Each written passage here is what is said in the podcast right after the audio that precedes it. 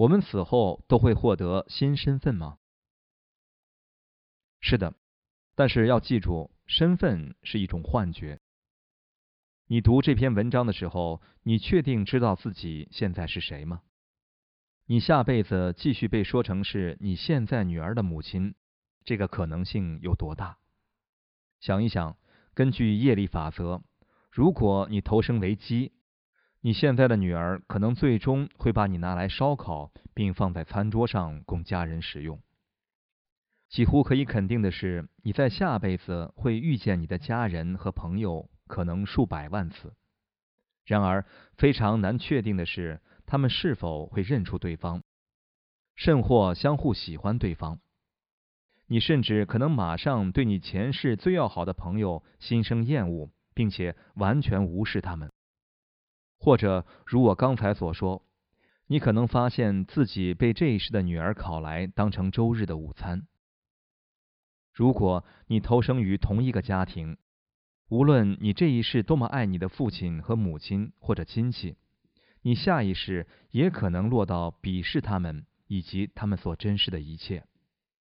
如果你住在同一幢房子里，你可能厌恶你装潢过时的房间。如果你投生为一只苍蝇会如何？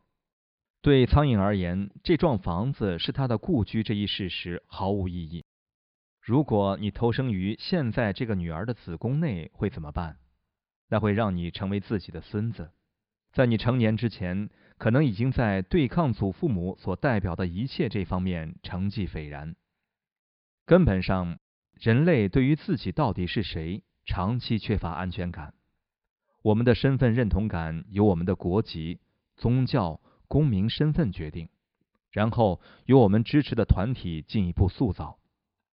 我们可能要决定热衷支持美国全国步枪协会，或者某个热衷于拯救乌龟或者保护老虎的动物保护协会，或者加入正确的俱乐部，与最正直的宗教派系一起祷告。